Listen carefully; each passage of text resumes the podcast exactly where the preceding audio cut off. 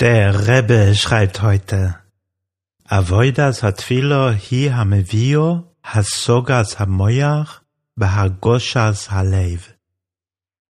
Durch Tefilo, das Beten, bringen wir unser intellektuelles Verständnis zu den Gefühlen des Herzens. Und dann, wenn sie eine Einheit bilden, bewirken sie das Erfüllen der Mitzvos mit Ehrfurcht, Bejiras Shomayim und beeinflussen den Charakter positiv, Bekinyan Midois Teuvois. Ja, das ist der Hayom von heute. Damit spricht der Rebbe ein sehr wichtiges Thema im Judentum an, nämlich wie wichtig es ist, den eigenen Verstand dazu zu bringen, über das eigene Herz zu herrschen. Das ist ein, ein häufiges Thema und wird auch schrecklich missverstanden. Die meisten Menschen stellen sich einen kalten und vielleicht hochnäsigen Neurotiker vor, wenn sie davon hören, dass der Verstand über das Herz regiert. Würden wir nicht lieber nach dem Herzen leben? Durch das Leben mit Gefühlen zu gehen ist doch viel besser als kalt wie ein Fisch zu sein.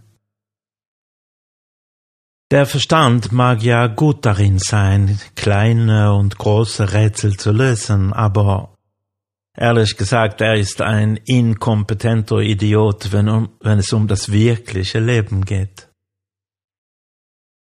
So, der Verstand darf nicht zu oberst stehen und die Befehle erteilen.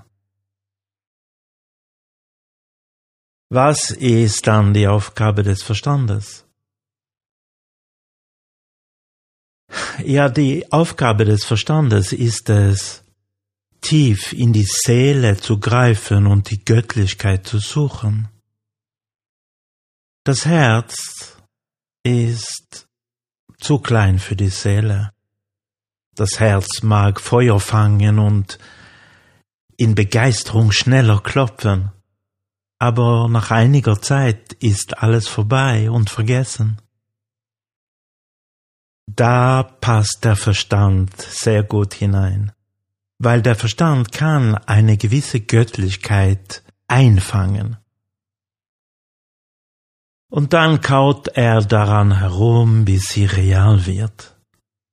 Das ist der Punkt, den wir Daas nennen, grob übersetzt als Erkenntnis.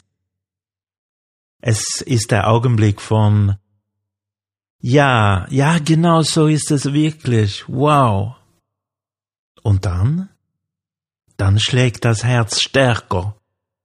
Aber mit Enthusiasmus, mit dauerhaftem Enthusiasmus.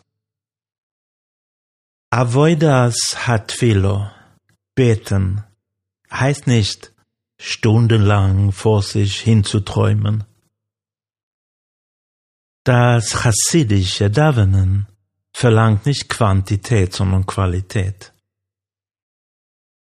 Für einige bedeutet es, über die enorme Schönheit der Schöpfung Gottes nachzudenken.